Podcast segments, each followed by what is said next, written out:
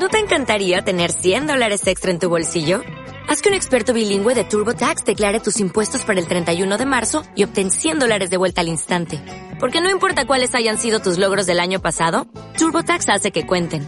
Obtén 100 dólares de vuelta y tus impuestos con 100% de precisión. Solo con Intuit TurboTax. Debes declarar para el 31 de marzo. Crédito solo aplicable al costo de la presentación federal con TurboTax Full Service. Oferta sujeta a cambios o cancelación en cualquier momento.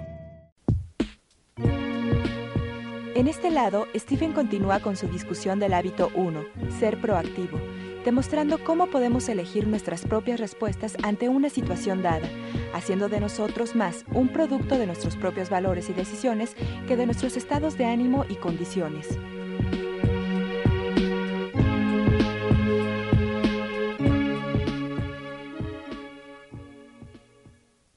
Uno de mis libros favoritos en este tema se titula La búsqueda del significado del hombre, escrito por el psiquiatra austriaco Viktor Frankl, F-R-A-N-K-L. En él describe sus propias experiencias en los campos de exterminio de la Alemania nazi durante la Segunda Guerra Mundial, donde permaneció como prisionero político judío. Es difícil describir el grado de dolor, tortura e indignidades que sufrió. Hacerlo sería casi repugnante para nuestro sentido de la decencia y la virtud. Tal vez ni siquiera queramos hablar de ello. Leí muchos otros libros suyos para comprender a profundidad cómo desarrolló sus teorías de logoterapia. Logo quiere decir significado. El concepto es que si usted tiene un por qué, usted puede vivir con cualquier qué, con cualquier cómo. En tanto haya un propósito, un significado, un valor al que sirvamos o que nos motive, y el valor más elevado es cómo se trata con el sufrimiento, con las circunstancias difíciles, es en ello donde reside la mayor influencia que podemos ejercer sobre los demás. ¿Cuántos de ustedes estuvieron frente a una persona con una enfermedad degenerativa, un mal muy, muy prolongado, doloroso, trágico, con la presencia de la muerte y que mantenía una actitud magnífica. ¿Cuántos de ustedes lo experimentaron o lo vieron? Si así fue, saben de qué estoy hablando. Un día Frankel fue puesto desnudo bajo intensas luces. Mientras empezaban a realizar horrendos experimentos de esterilización en su cuerpo, descubrió lo que él llama su libertad definitiva tuvo una visión personal de su naturaleza proactiva. Estoy utilizando mis propias palabras y no las suyas. Y él la llamó la última libertad definitiva que no podían quitarme. Podrían lastimar mi cuerpo, pero no podían lastimarme a mí, que vivo en este cuerpo. Y mediante una serie de disciplinas mental, emocional, moral, principalmente utilizando la memoria y la imaginación, ejercitó esta pequeña, embrionaria libertad hasta que creció cada vez más y hasta que tuvo más libertad que sus captores.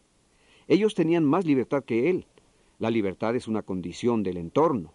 La libertad es la condición de la persona. Libertad significa que tenemos en nuestro entorno muchas opciones sobre las que podemos elegir. Libertad significa que tenemos el poder interno de ejercitar estas opciones. Eso es lo que significa ser proactivo. Eso significa estar a cargo de, nuestra propia vida, aceptarlo emocionalmente. Pero esta es una doctrina muy difícil, particularmente si se pasó por años y años de explicaciones tales como por qué se es infeliz y miserable a nombre de otra persona o de alguna cosa. Hay que tomar esta píldora amarga, pero una vez que ustedes lo hagan, será completamente liberador, emocionante, a un nivel que nunca sintieron antes. Hablaba una vez de la proactividad y a la mitad de la presentación alguien me comentó, me gusta lo que dices, Stephen, pero me parece que cada situación es tan distinta. Y yo estoy sumamente preocupado por mi matrimonio, porque mi esposa y yo no tenemos los mismos sentimientos el uno por el otro como era antes, y supongo que el amor ya no está en ninguna parte. Le dije, ¿y cuál es tu plan entonces? Me respondió, no lo sé, eso es lo que me preocupa, porque tenemos tres hijos y realmente ellos nos importan mucho. ¿Tú qué piensas? Simplemente le contesté, ámala. Sí, lo sé, pero el sentimiento no está en ninguna parte. entonces ámala. Él no me entendió. El sentimiento del amor no está en ningún lado. Ámala. El amor es un verbo, no un sentimiento. Si estudian toda la gran literatura, descubrirán que el amor, el sentimiento, es fruto del amor, el verbo. El amor es algo que hacemos. Los sacrificios que hacemos, el entregarnos como una madre que trae a un recién nacido al mundo, el amor que ella tiene por esta criatura, por lo que tuvo que pasar para darle vida. Sin embargo, es una doctrina muy difícil y a menos que los demás desarrollen una enorme reserva de capacidad e independencia emocional, no tendrán el poder de amar incondicionalmente. El amor incondicional es fruto de otras raíces. Yo sugiero que la primera parte de la raíz es la aceptación de la responsabilidad por mi propia respuesta y dejar de transferir la responsabilidad a mi exterior. En cierto sentido, para utilizar la metáfora de la computadora, el hábito 1, el hábito de la proactividad. Ser proactivo es el hábito de la visión personal. Es la conciencia de que usted ciertamente tiene el control. Eso es el hábito 1. ¿Qué es el hábito 2? Si usted es el programador, para seguir con la analogía de la computadora, ¿qué piensa que es el hábito 2? Escribir el programa. ¿Cuál es el hábito 3? Vivirlo, vivir el programa. Esos son los tres primeros hábitos. Hábito 1, usted es el programador, sea proactivo. El hábito 2, escriba el programa. Si quiere ser más proactivo, escriba un programa, escriba su propio guion. Hábito 3, vívalo. Al hábito 2 lo llamamos comenzar con el fin en la mente. Eso significa que usted tiene en su interior una imagen mental es el programa de cuál es su destino final. Y ese fin lo guía día a día como la persona que trabaja en una construcción, que va cada mañana a la obra, estudiando los planos, el fin que se tiene en la mente, y luego permitiendo que el plano guíe cada decisión del proceso de construcción. Siempre hay dos creaciones. La creación física sigue a la creación mental. Tome la construcción de la casa en la que está usted ahora fue creada detalle a detalle antes de tocar el terreno. ¿Es cierto o no? Si no, si no es cierto, entonces requirió varios cambios en esa estructura sumamente costosos que tal vez aumentaron significativamente su precio y tal vez lo duplicaron.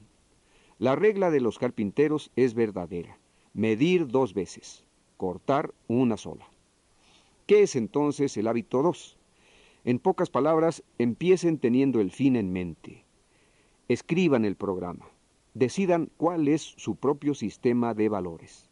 Escriban su propia filosofía, su propia declaración de misión, su propio credo, su sistema de creencias, y, y, escríbanlo en sus mentes y corazones mediante el uso de la imaginación y de sus emociones. No se aten a su historia, átense a su potencial. Su historia es parte de su memoria, su potencial es parte de su imaginación es una capacidad humana única en su tipo que los animales no poseen. Ustedes pueden proyectar su conciencia a donde lo deseen en el futuro. El tiempo y el espacio no tienen relevancia alguna ante el poder de su imaginación.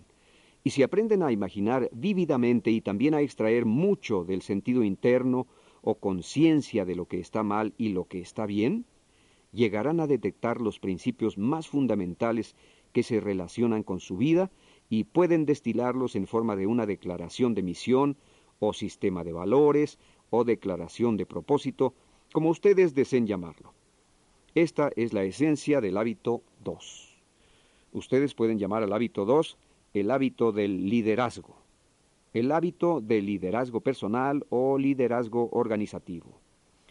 El, el hábito 3 entonces podría llamarse el hábito de la administración el hábito de la administración personal o el hábito de la administración organizativa.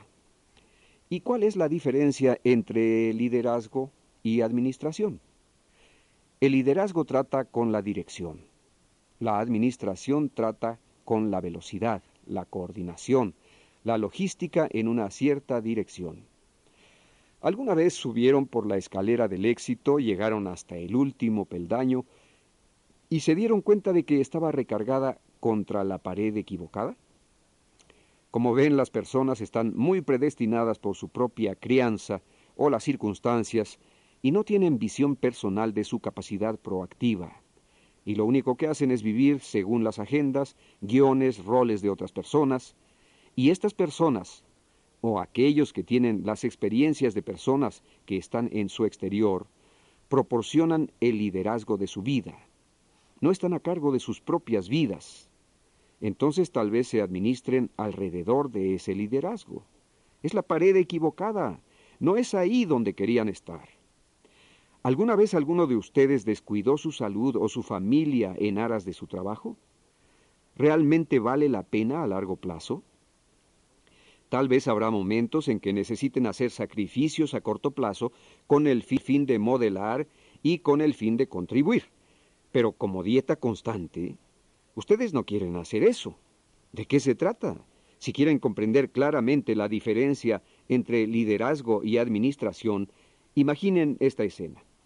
Un grupo de hombres pasa por la jungla con sus machetes, abriendo camino en la vegetación, despejando son los productores, los trabajadores.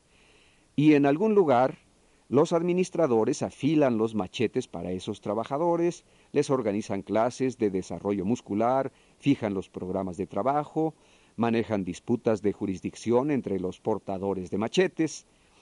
El líder escala el árbol más alto de la jungla, inspecciona toda la escena, estudia la imagen a gran escala y luego grita, ¡Es la jungla equivocada! y todos los demás administradores le contestan, Cállate la boca, estamos avanzando. Recuerdo que hablé sobre esto en Seattle en uno de nuestros programas de desarrollo ejecutivo de un año de duración y abordé el tema por segunda vez. En la duodécima participación, en el duodécimo mes, el presidente de una compañía petrolera vino a mí y me dijo, Stephen, cuando señalaste la diferencia entre liderazgo y administración durante el segundo mes, me vi a mí mismo como presidente de esta compañía y me di cuenta de que en realidad nunca tuve el hábito 2, nunca ejercí el liderazgo, y más bien estoy inmerso en la administración. Estoy sepultado por los detalles de la administración logística diaria o, como me lo dijo una persona, el grueso de las cosas finas. Así decidí retirarme de la administración, hacer que otras personas la ejerzan, porque es una función necesaria, y meterme de lleno en el liderazgo. Fue muy difícil. Pasé por dolores de abstinencia porque tomé la perspectiva a gran escala, sin tratar con muchas cuestiones apremiantes y urgentes que tenía frente a mí. No recibí la satisfacción de esos pequeños logros mientras encaré las cuestiones de dirección, las cuestiones de formación de una cultura, el análisis profundo de los problemas, la cuestión de aprovechar nuevas oportunidades. Otros también pasaron por los dolores del síndrome de la abstinencia, porque querían tener acceso a mí como lo tenían antes. Querían que yo estuviera disponible, les respondiera y les resolviera cotidianamente. Me querían en la administración. Pero insistí, estaba absolutamente convencido de que necesitaba proporcionar liderazgo. Y lo hice. Hoy, esto me lo dijo unos once meses después de iniciar esa experiencia, la experiencia de liderazgo.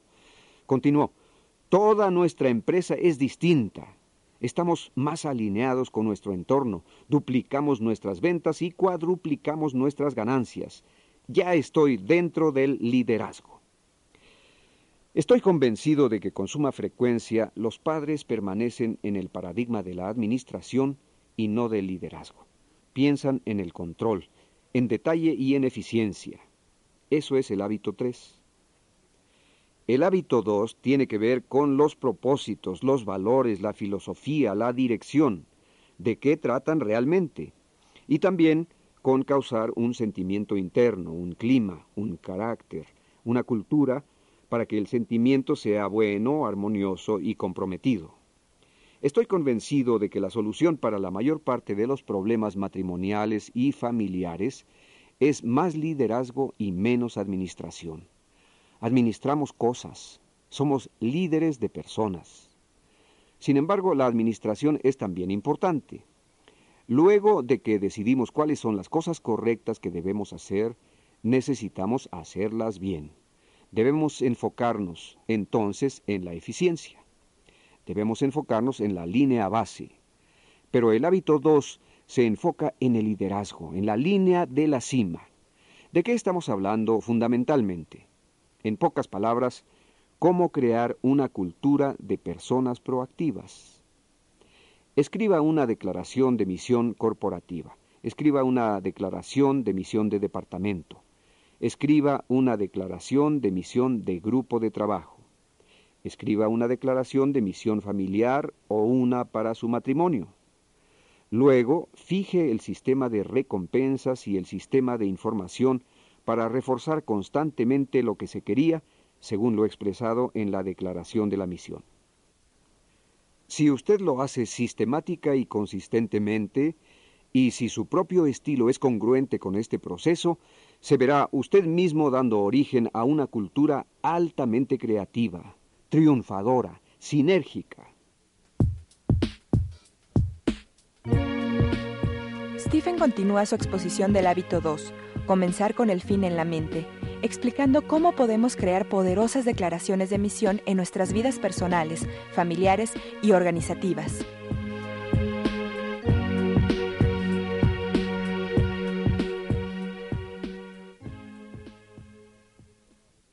Permítanme contarles una experiencia reciente que tuve en un hotel.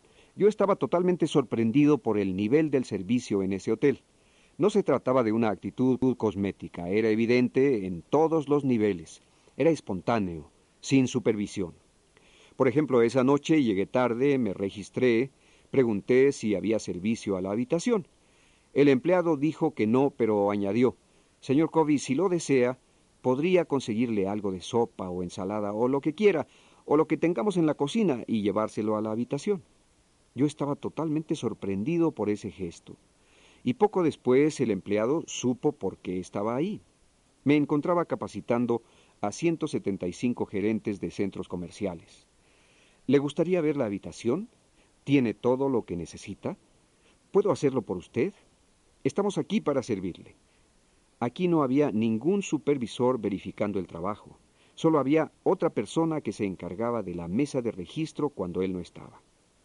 Al día siguiente, ya en plena sesión, vi que no tenía todos los marcadores de colores que necesitaba, por lo que salí del salón durante una pausa breve me topé con un botones que corría a otra habitación totalmente distinta. Lo detuve y le dije, tengo un problema. Vine aquí a dar clases. Tengo solo un breve intermedio y necesito algunos marcadores de colores.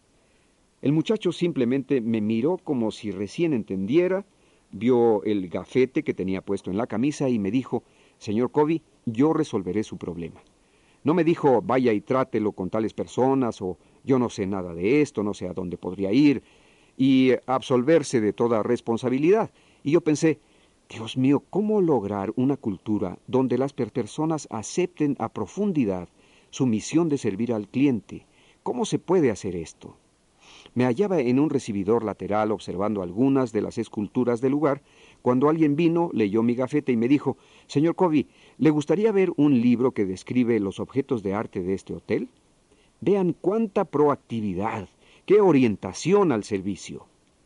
Alguien que limpiaba las ventanas en la parte más alta del recibidor, subido en una escalera, vio que una mujer tenía un pequeño problema en el jardín con una andadera.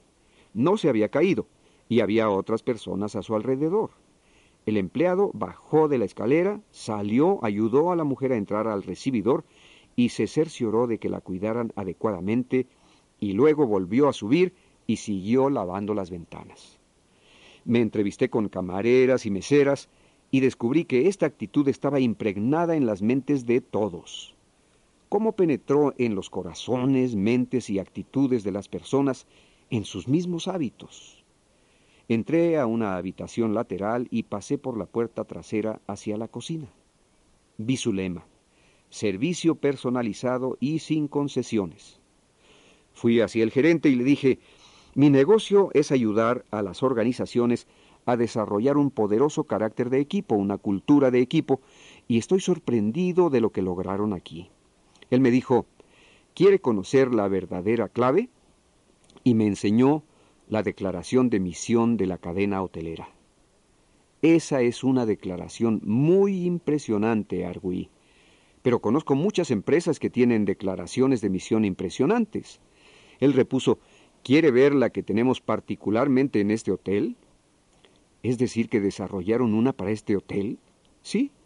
¿Y es distinta? Sí. Está relacionada con nuestra situación, este entorno, nuestra clientela. Muchas de las mismas cosas. ¿Y quién la desarrolló? Todos. ¿De veras todos? ¿Aún las camareras? Sí. ¿Las meseras? Sí. Todos y cada uno estaban involucrados.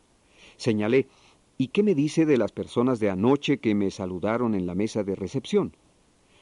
¿Quiere ver su declaración de misión?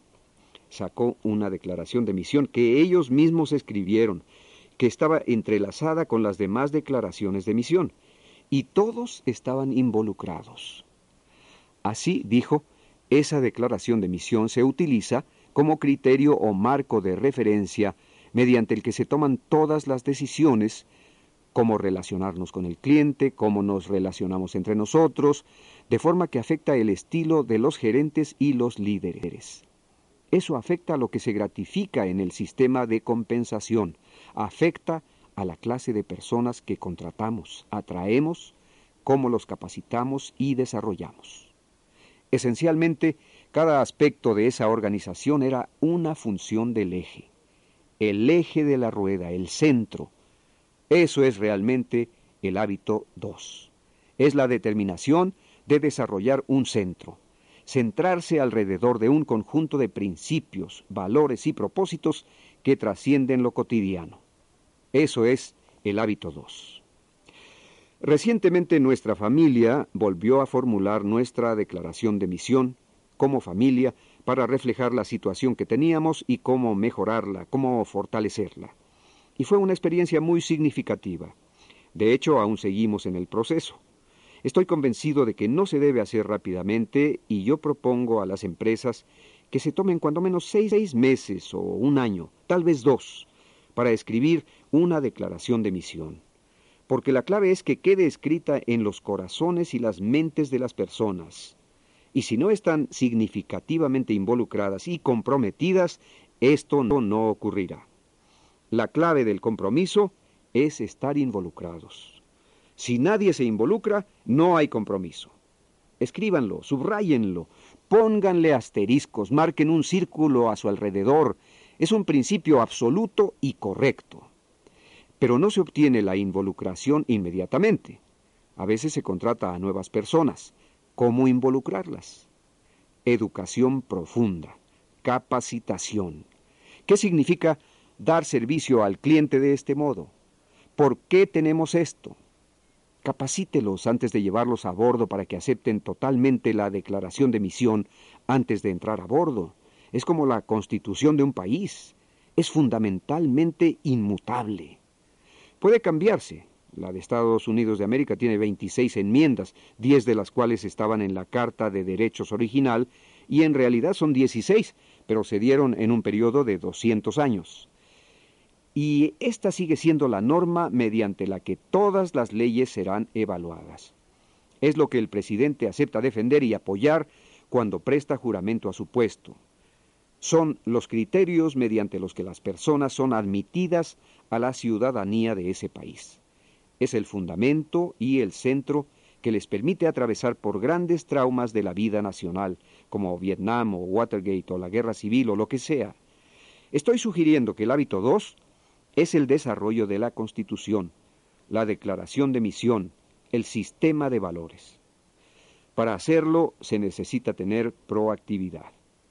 Usted necesita creer que es el programador antes de realmente emprender la tarea de escribir el programa. Hay muchas personas que más bien están hartas de las metas porque las fijaron y nunca las lograron. Hicieron promesas y nunca las cumplieron. ¿Por qué? Porque no tienen proactividad. Son una función de sus estados de ánimo, son una función de su enojo, son función de las circunstancias y por consiguiente se rinden ante estas cosas y pierden el control. Luego son realmente víctimas, no ejercen control. Hay dos formas básicas de ejercer rápidamente el control de su vida. Uno, fije un objetivo y trabaje para lograrlo porque usted ejerce el control. Dos, hágase una promesa y trabaje para cumplirla. Inmediatamente usted ejerce el control de su vida e inmediatamente obtiene una nueva confianza en sí mismo a partir de ese autocontrol. La confianza en usted mismo es una seguridad interna. Se utilizan muchas palabras distintas, autoestima, respeto a sí mismo, autoimagen, concepto de uno mismo. Yo realmente prefiero la palabra confianza en uno mismo. Básicamente significa que su fuente de seguridad proviene de su interior. Usted confía en su integridad y en su propio sistema de valores. El sentido de seguridad de la mayoría de las personas proviene de otras personas. Por eso les molestan tanto las comparaciones y las acusaciones injustas, y por eso desarrollan esa mentalidad de la escasez. Pero si las personas cultivan las fuentes intrínsecas, tales como una CP continua en uno mismo, acercarse a la naturaleza, construir una relación familiar donde se tienen suministros de amor incondicional, vivir con la integridad para con su propio sistema de valores, afilar la sierra regularmente, el servicio anónimo donde no se desea ningún reconocimiento. Ese tipo de fuentes alimentan una fuente interna, no se basan en las opiniones o comparaciones de los demás.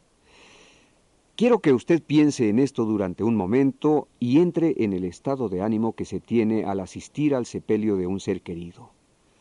En el ojo de su mente, véase usted mismo dirigiéndose a ese funeral llegar se está realizando en una iglesia, acercarse a un asiento en la parte de atrás y entonces tener una creciente conciencia de que se trata de su propio funeral, que este será su funeral, que usted estará en ese ataúd dentro de tres años.